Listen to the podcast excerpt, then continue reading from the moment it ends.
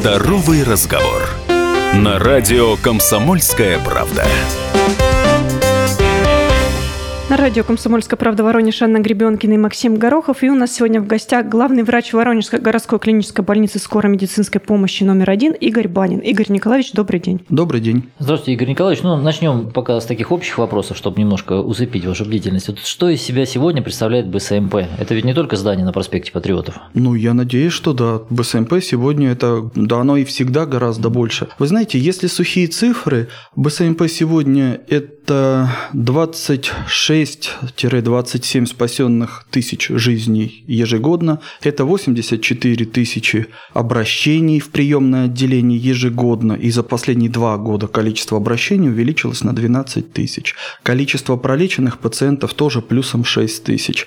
Это 14,5 тысяч операций. Ну вот, наверное, так. На 12 тысяч увеличилось, потому что возможности появились обращаться у людей не, не только по указанному адресу, но и в других ну, подразделениях? Знаете... Или просто жизнь стала более жесткой? И люди чаще а, получают какие-то повреждения? Много факторов. Ведь в БСМП должно быть не только в какой-то экстренной ситуации. БСМП должно быть рядом и в случае обострения какого-то хронического заболевания. Продолжительность жизни в том числе увеличивается. Это один из факторов. Но, соответственно, тот груз болезни, который мы каждый с собой несем, он тоже увеличивается. Один момент. Второй момент. Где-то кризисные вещи тоже люди пытаются там работать в более жестких условиях. На себя остается гораздо меньше времени. И это даже не про медицину. Это про наш ритм жизни, про стиль отношение жизни. к собственному здоровью. Отношение к собственному здоровью. Игорь Николаевич, а вот насколько можно больницу назвать сегодня современной? А что вы подразумеваете под словом «современный»?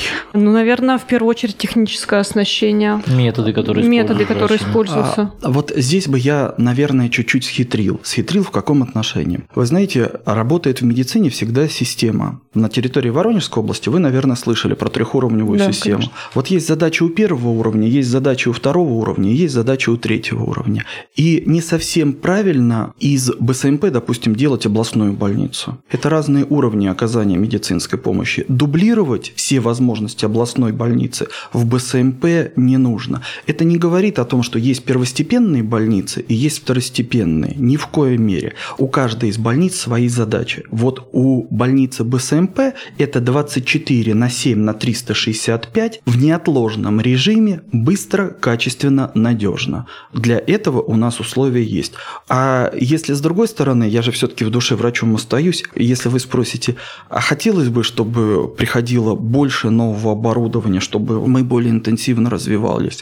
Да, хотелось бы. И коллектив для того, чтобы освоить это и внедрять еще больше новые технологии, есть. Но мы сейчас стараемся не стоять на месте. У нас за последние несколько лет, я уже неоднократно выступал в различных местах, говорил о том, что мы новые технологии сейчас внедряем. От пластики крестообразных связок до больших эндоскопических вмешательств в гинекологию. Но о чем говорить, если, допустим, в хирургии у нас эндоскопически делаются операции при грыжах различных локализаций и частота и уровень выполнения этих мероприятий именно в БСМП, вот он приблизительно такой же, как в ряде московских клиник. А если говорить о техническом оснащении, чего все-таки не хватает? Ну, вы знаете, не хватает, наверное, все-таки тяжелого оборудования. Но это проблема не только БСМП, это проблема всех крупных лечебных учреждений. Это что за оборудование? Именно? Это МРТ, Рентген, КТ, ангиографы, да. То есть почему? Потому что медицина все-таки вот и те задачи, которые ставит и президент в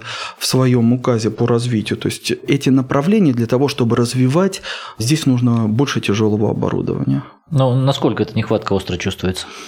Ну, вы знаете, на настоящий момент со своей работой мы справляемся, то есть те задачи, но если бы оно было, мы бы ставили перед собой более высокие задачи. То есть то процентов каких-то или в количестве? В процентах, в количествах сказать. это не может быть, это только специалисты говорят о качественном уровне, то есть да, мы бы смогли повысить в том числе и уровень оказания медицинской помощи. Игорь Николаевич, а вот кто в основном попадает в больницу и в каких ситуациях, как правило? А вы знаете, вот на нашем сайте мы для себя ввели небольшой такой как бы еженедельный отчет. И вы можете зайти на наш сайт bsmp1.ru и посмотреть о том, сколько мы за неделю приняли пациентов, сколько из них было в экстренном режиме, в плановом, сколько людей прошло через реанимацию, сколько было выполнено операций. То есть эти вещи в еженедельном сейчас ну, формате. Не отправлять да, сейчас да, всех наших слушателей на сайт, э, чтобы он, они он, он, он про... зависнет, чтобы они все-таки продолжили нас слушать. Э, все-таки основные какие-то типовые случаи, да, как много в этой доле хронических заболеваний, как много ЧП всевозможных. На, ну, скажем так, если взять наши годовые тоже цифры, ну, всегда надо апеллировать для того, чтобы объективным быть большими цифрами, то количество даже сейчас плановых госпитализаций у нас не более 10%. То есть в основном это экстренные ситуации. Обострение хронических заболеваний, если это все-таки в большей степени плановая госпитализация, для нас это второстепенная роль. То есть больница скорой помощи, несмотря на внедрение технологий каких-то, которые подразумевают и плановую помощь, мы для себя ставим все равно основной такой мейнстрим – это скоропомощной стационар. Очень много инфарктов, инсультов, аритмий. Это то, что еженедельно. Это экстренная патология органов брюшной полости это травматология, это экстренная урология и, ну, я по всем профилям пройдусь, но о чем говорить? У нас отоларингологи редкий день бывает, когда врач на приеме меньше 80 человек принимает. Но это вот хотя бы вот так. Но общий поток пациентов за последние пару лет, кстати, увеличился очень сильно. Если года 2-3 назад в среднем за сутки мы принимали где-то порядка 180 пациентов, то есть, ну, вне зависимости от того, что дежурим мы полном активе, не дежурим мы в полном активе, но это цифра 180, то сейчас это среднесуточная наша цифра уже 220-240 пациентов. Это ну, очень... Ну, вы это... сказали, что на 12 тысяч в год выросла эта цифра да. Да, в целом. То есть это как раз те люди разбитые просто по, но по дням, получается. Для нас было интересно услышать, мы всегда стараемся не стоять на месте, по обмену опытом ездили в Склиф. Я вам могу сказать, что поток по приемному отделению, вот, ну, что такое Склиф, понимают все, вот у нас эквивалентен. А в некоторые дни по рекорду он может даже превышать Склиф с его возможностями. Что-то ну, тревожно становится за воронежцев, если такая тенденция сохранится. Да, нет, тревожно становится иногда за хочется сказать. Нет, я вам должен сказать, что есть обратная сторона. Тревожно становится в том числе и за врачей, что нам приходится в таком режиме работать. Ведь тогда, когда мы эти дежурства иногда называем, у нас электричка сошла, то есть утром идет, когда разбор полетов, анализируем ситуацию за сутки, видишь цифры и понимаешь, что действительно где-то не сошла электричка, а остановилась, и весь народ к нам вот прям с, с, этой, с этой электрички. На проспекте Патриотов. А всем ли необходимым обеспечены пациенты при таком вот их потоке и при том количестве госпитализации и экстренной помощи, которую им оказывают? Но здесь этот вопрос я, наверное, не себе бы задавал, этот вопрос я бы, наверное, задавал надзирающим все-таки органам, потому что именно к ним стекаются жалобы по... Росздравнадзор имеете в виду? Росздравнадзор, страховые компании, департамент здравоохранения, здравоохранения. Поэтому для себя мы очень жестко ставим вопрос о том, что пациенты должны быть обеспечены. Да, бывают иногда избыточные требования у родственников, иногда у пациентов, то есть то, что не входит в программу госгарантий, не все мы обязаны предоставлять, но базовые все вещи, да, пациенты... В том числе и лекарства. Пациентам не приходится докупать, вернее, нет, их родственникам нет, медикаменты нет, по назначению Ни лекарства, ни шприцы, ни капельницы. Я иногда, когда слушаю такие вещи, если мне мне там кто-то пытается сказать, вот здесь я четко сразу прерываю этот разговор и говорю о том, что это неправда, что вам сказали. Давайте тогда такую короткую сформулируем, если это, насколько это возможно, памятку для родственников пациента, попавшего в БСМП. У кого получить информацию о состоянии человека, да, о враче, о времени возможной встречи с ним, о том, что ему нужно, может быть, сверх тех гарантий, которые вы упомянули. Вот На... такое короткое резюме. Первый момент. Для того, чтобы пациенту было удобно, я отсылаю также к нашему сайту. Плановая госпитализация, экстренная госпитализация, на сайте все расписано. Второй момент. На всех 12 этажах БСМП вы найдете, если вы к нам попали недалеко от палат, объявление кому можно обращаться, по каким телефонам, в том числе там есть телефоны моей приемной. Я стараюсь даже не по записи работать. Если есть у человека проблема, ее надо решать не в установленные законом сроки, ее надо решать здесь и сейчас, потому что проблема у него возникнет не когда-то, а она есть здесь и сейчас. Ну, может быть, какие-то основные моменты, с которыми сталкиваются изо дня в день ваши коллеги. Вот человек попал в больницу, его родственники и там знакомые, друзья, близкие люди узнали об этом. Что им нужно иметь в виду? Может быть, какие-то вещи ему нужно приготовить, да, какую-то еще помощь, которую они могут оказать, если знают заранее об этом, сразу же они с этим приедут к нему. Личные вещи, если необходимо, там средства гигиены, не более того, все. Еду там какую-то надо вести. Невероятно, но приглашаю покушать. Честно. Не боюсь за свой пищеблок. Стараемся очень сильно, поэтому вот здесь, ну, как-то... Что сегодня на обед в БСМП? Не знаю. Мы к, как раз к, в обеденное время. К вам, к вам уехал, поэтому меню не смотрю. Я узнаю по поводу того, что качественно или некачественно. У нас заведена система с административными обходами.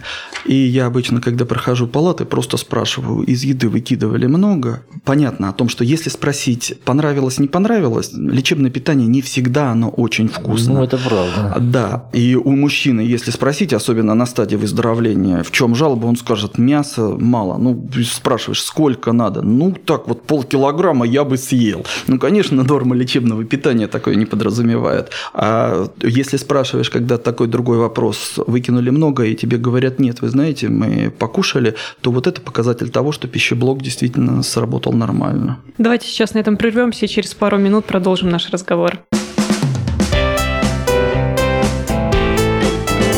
Здоровый разговор. На радио «Комсомольская правда».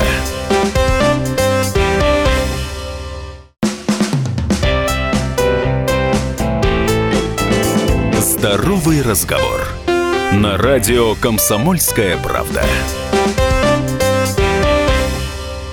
Мы вновь в студии радио «Комсомольская правда» Воронеж на 97,7 FM эм. Анна Гребенкина и Максим Горохов. И в гостях у нас главврач БСМП номер один Игорь Банин. Игорь Николаевич, мы уже поговорили о том, как укомплектована больница с точки зрения технической, а если коснуться кадрового вопроса, персонал, хватает ли специалистов? Ну, вы знаете, Первый момент. Вот э, не буду скрывать о том, что медицинским работникам сейчас по многим факторам довольно-таки тяжело. И поэтому определенный, вот если системно смотреть, определенный отток медицинских кадров он имеет место быть. Это не только проблема БСМП, это проблема всех государственных лечебных учреждений. То, что касается в отношении нашего стационара, должен сказать, что как в цифровом выражении, так и в качественном за последние годы, и для меня это очень важно, что кадровый потенциал удалось сохранить. То есть э, за три года отвечаю за те, которые работаю в данном учреждении.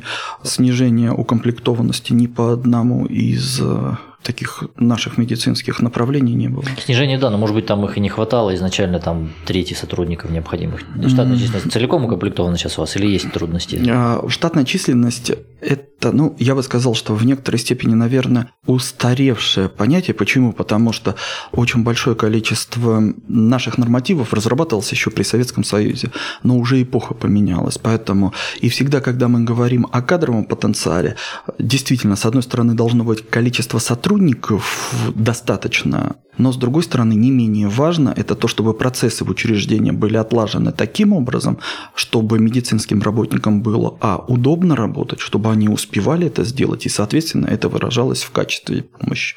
Поэтому можно идти по экстенсивному пути, там брать еще дополнительно специалистов различного, врачей, медицинских сестер, но при этом не организовывать какие-то процессы медицинские, и на качестве это не будет отражаться никаким образом. А сколько всего человек работает в БСМП? 1393.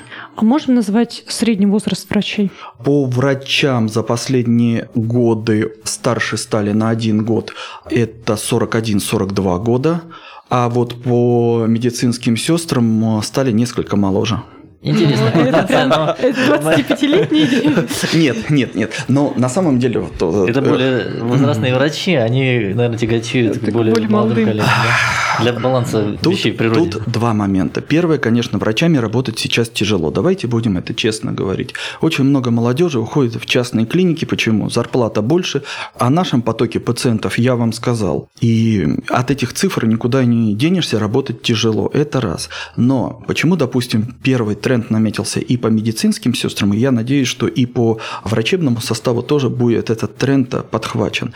Пару лет назад мы начали, потому что все-таки очень важная составляющая. Это работа сестринского персонала в работе любого стационара, потому что врач контактирует с пациентом меньше как количество раз, так и меньше по, по длительности, конечно.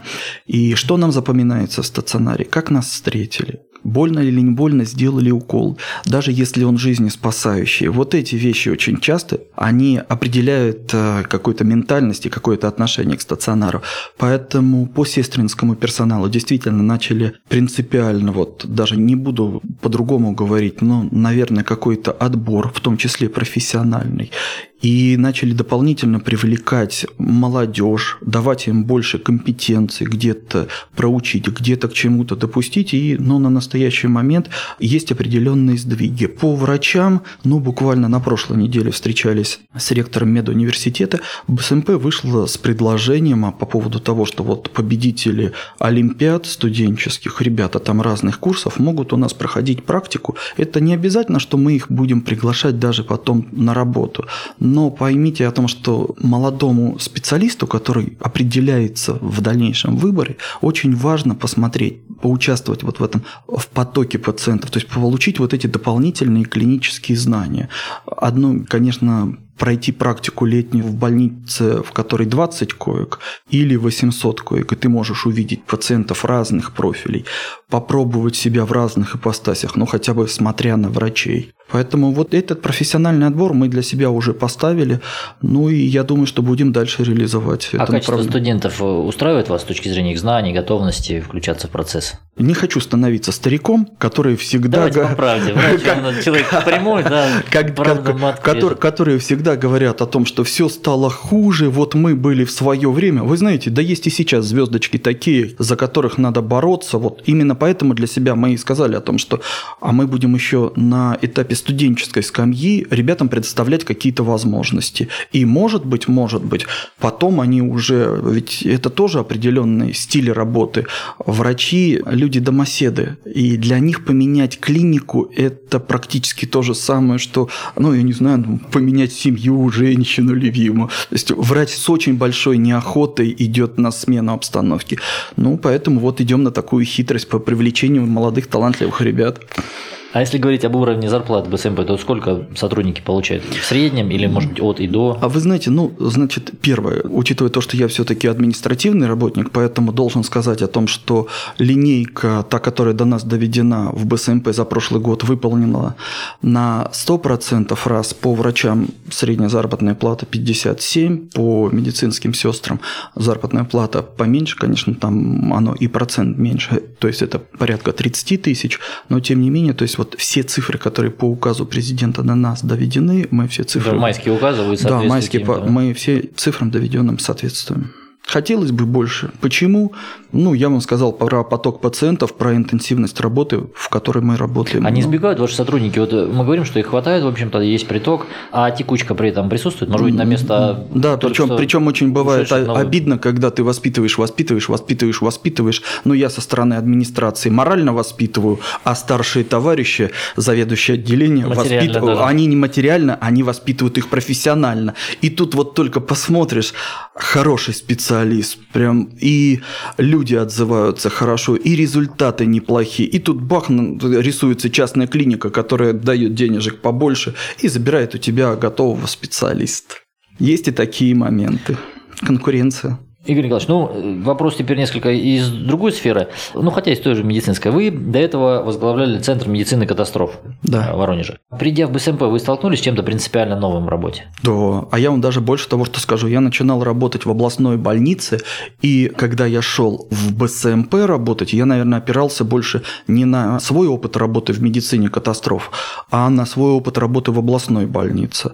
И я вам могу сказать, что в БСМП меня во многом научили работать. Я посмотрел... Заново научили. Да. Я вот, пользуясь эфиром, должен сказать о том, что я вам рассказал про поток пациентов. Я не говорю о том, что у нас все хорошо. Есть и обратная сторона, есть и тяжелые пациенты, есть и пациенты, кому, допустим, мы помочь не можем. Медицина без этого невозможна никогда. И я, придя в БСМП, ну, с одной стороны, думаю, ну вот больница скорой помощи. Я очень долгое время отработал в областной больнице. Вот на профессиональном уровне, ну, наверное, как-то я конкурентоспособен. И я вам должен сказать о том, что там очень много таких профессионалов, что мне пришлось очень долго их догонять, чтобы вот на одном языке разговаривать. Ну, как приняли вас эти профессионалы? По-разному. Игорь Николаевич, вы пришли в БСМП после того, как в отставку ушел Алексей Чернов, бывший главврач БСМП, и он уволился, скажем, прямо на волне скандала с ветераном Павлом Хохловым, потому что ему в БСМП якобы оказали, точнее, не оказали соответствующую помощь. Вот вам на вот этом фоне, на скандальном, как было? Как вы себя чувствовали? А, первое, что для себя всегда ставлю, что всегда надо оставаться человеком. Это раз. Это принципиальная жизненная позиция.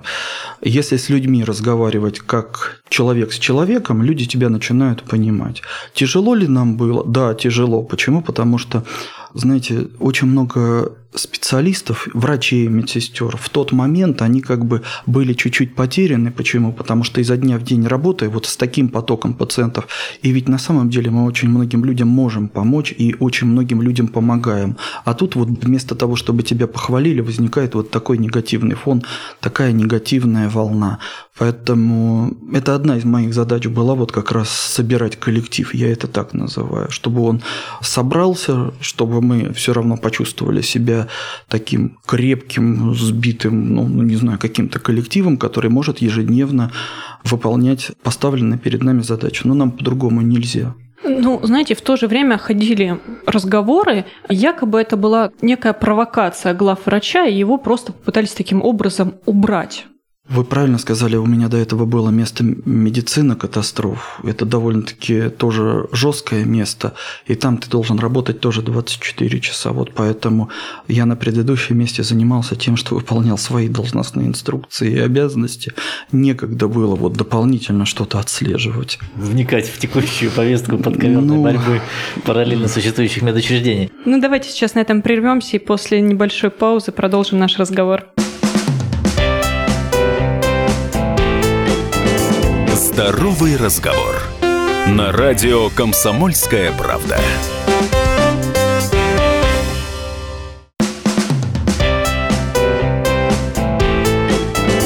Здоровый разговор. На радио Комсомольская правда. Мы вновь в студии радио «Комсомольская правда» Воронеж на 97,7 FM. Эм. Анна Гребенкина и Максим Горохов. И у нас сегодня в гостях главный врач Воронежской городской клинической больницы скорой медицинской помощи номер один Игорь Банин. Игорь Николаевич, вы только что сказали о том, что вам, придя на новое для себя место работы, должности главврача БСМП, пришлось сплачивать коллектив, заново его перенастраивать как бы на новую волну, да, более позитивную. Я так понимаю, это удалось сделать по вашей ну, сегодняшней оценке. Два момента. Первое. Коллектив там сам по себе сплоченный. В БСМП по-другому быть не может. Ребята там стоят друг за друга горой, поэтому я бы хотел по-другому акцент поставить, что, наверное, просто надо было правильно оценить, сделать какие-то выводы, что плохо, что хорошо, идти дальше. Почему? Потому что в нашей работе все равно гораздо больше хорошего. И вот как раз людям показать о том, что мы делаем хорошего гораздо больше. Это была задача. А сегодня, что вот э, спустя вот эти годы является наиболее важной задачей сейчас для вас? Или главной проблемой? Вы знаете, задач много. Одномоментно на это, наверное, не отвечу, потому что... Ну, сам... Что больше всего вам мешает? Вот ложится человек спать вечером, думает, так, ладно, это сделал, это сделал, а вот это... Ну, думаю... еще... И лишний раз ворочается перед тем, как заснуть. Ворочаешься, ночью просыпаешься, очень многие мысли ночью приходят, потому что не отключаешься постоянно. Задача, вот я сегодня уже упоминал о том, что мы должны быть готовы готовы 24 на 7 на 365. И то, чтобы медицинская помощь оказывалась быстро, надежно, и чтобы минимизировать наши, в том числе, где-то просчеты, где-то ошибки. То есть вот эту систему надо выстраивать. Эта система, она включает в себя то, что те вещи, которые мы с вами обсуждали. Это и материальное снабжение, и кадровую работу. Это и разработка каких-то алгоритмов. Вот не поверите, сегодня треть рабочего дня прошло, наверное, в обсуждении обсуждение порядков госпитализации, то есть как сделать так, чтобы какие-то ненужные потери времени у нас все-таки минимизировать и сократить. Мы пытаемся здесь тоже нащупывать и в том числе новые какие-то организационные моменты. К чему пришли? За счет чего планируете сократить? Первое. Огромный поток пациентов. Если раньше можно было говорить о том, что поступил пациент, и к врачу ты попадаешь, за редким исключением, когда тебя привезла скорая помощь, пришел на своих ногах, ну, жди своей очереди, врач к тебе подойдет. Сейчас несколько перестроили уже работу, то есть если вы попали в приемное отделение, дальше начинается этап так называемого сестринского триажа. То есть к вам подошла сразу медсестра, она посмотрела ваше давление, она посмотрела ваш пульс, она посмотрела насыщение крови кислородом. Это делается все буквально несколько минут. И после этого она уже отнесла пациента к одной из нескольких категорий срочности. И именно поэтому вот маршрутизация пациентов выстраивается таким образом. Это принципы бережливых всех технологий, те, которые очень широко в медицине сейчас внедряются. Поэтому есть другие моменты, как сократить, допустим, ожидания на заполнение наших бумажек.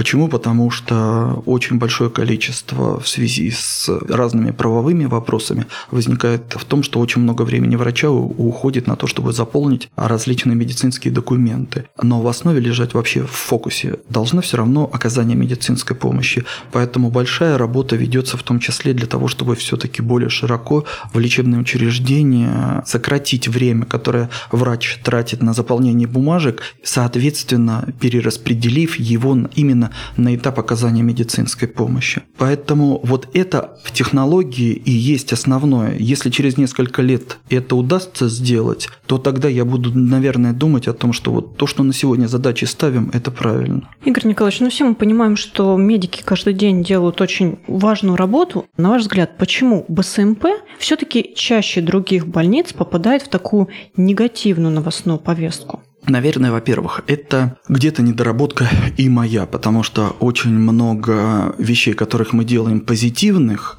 и я раньше говорил на встрече с прессой о том, что очень много позитивных моментов, но, может быть, в силу каких-то там природных моментов, делай добро и бросай его в воду, но не всегда хочется говорить о своих достижениях. Но, к сожалению, о наших ошибках становится известно. Я сегодня неоднократно говорил, что да, при таком потоке они будут, потому что все-таки мы для себя анализ проводили и по тяжести состояния пациентов, и по интенсивности поступления. То есть вы видите о том, что в таких условиях, при таком потоке, действительно какие-то негативные моменты, они все-таки возможны. Второй момент – это давайте все-таки будем честны. В нас сформировавшееся какое-то мнение о том, что вот БСМП – это плохо. Я вам сразу скажу, не поддерживаю это мнение, и БСМП – это хорошо. Если где-то не дорабатываем, кабинет мой на втором этаже готов услышать и стараюсь сразу решать какие-то проблемы, но, наверное, даже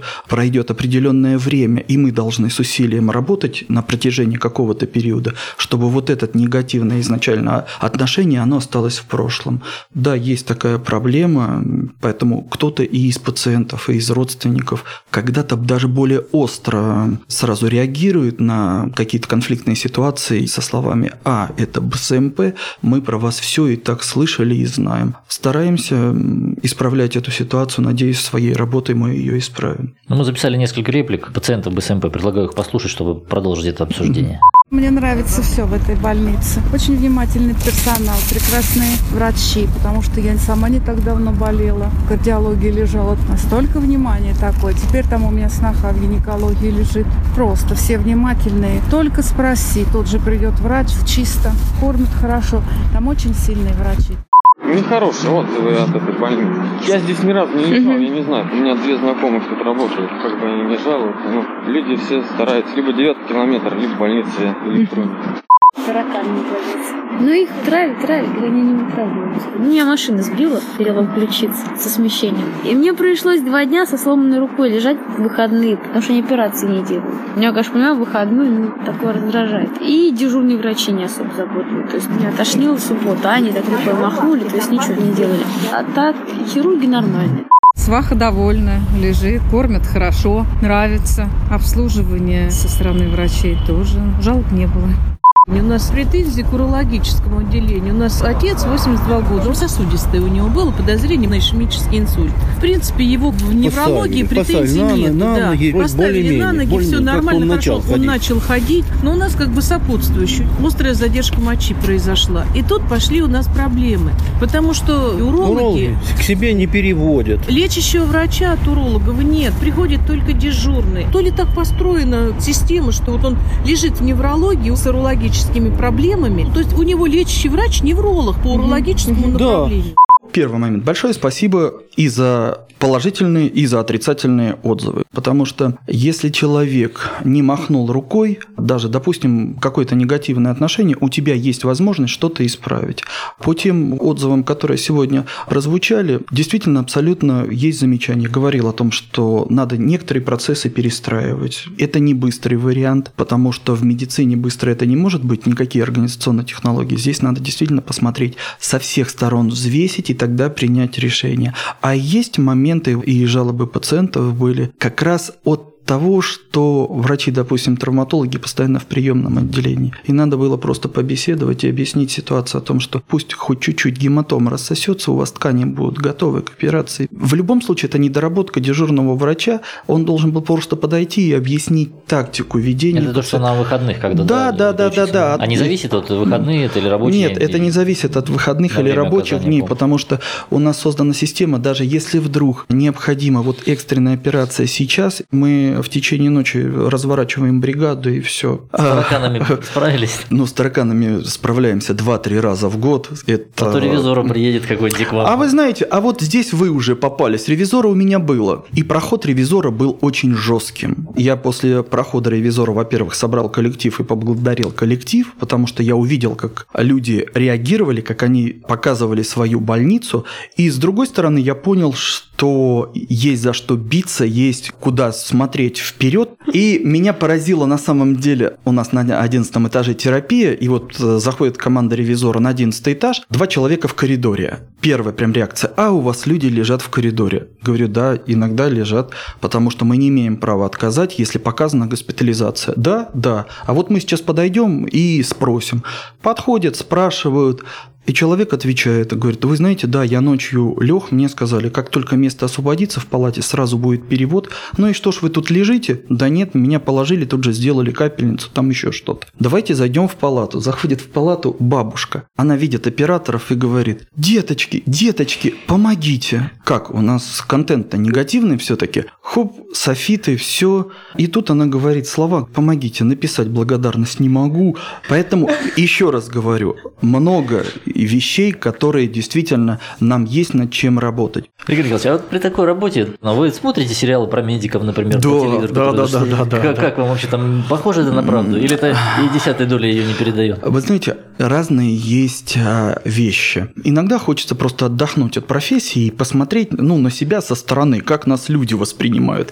А иногда бывают моменты тогда, когда что врачи, вот такие-то врачи, такие-то, такие-то, нам действительно и так сейчас становится вот на этой негативной волне тяжеловато, я бы, наверное, при всем уважении к продюсерам этого бы меньше допускал. Потому что, ну вот представьте себе бабушка, посмотрела она этот сериал, потом у нее случается, допустим, боль за грудиной или любая другая патология, и бабушка тянет до последнего. Только не поехать к этим врачам душегубам. Это та сфера, где порядок должен быть, но вот он, наверное, должен быть очень четко, весь регламент описан. То есть это здесь не должно быть ажиотажа. Ну давайте будем с большим доверием относиться друг к другу и делать все, чтобы действительно проблемы не создавать, а вовремя их решать, в том числе вовремя обращаясь к врачам. На этом наш эфир подошел к концу. Напомню, сегодня у нас в гостях был главный врач Воронежской городской клинической больницы скорой медицинской помощи номер один Игорь Банин. Программу вели Анна Гребенкина и Максим Горохов. До свидания.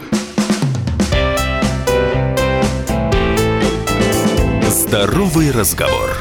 На радио «Комсомольская правда».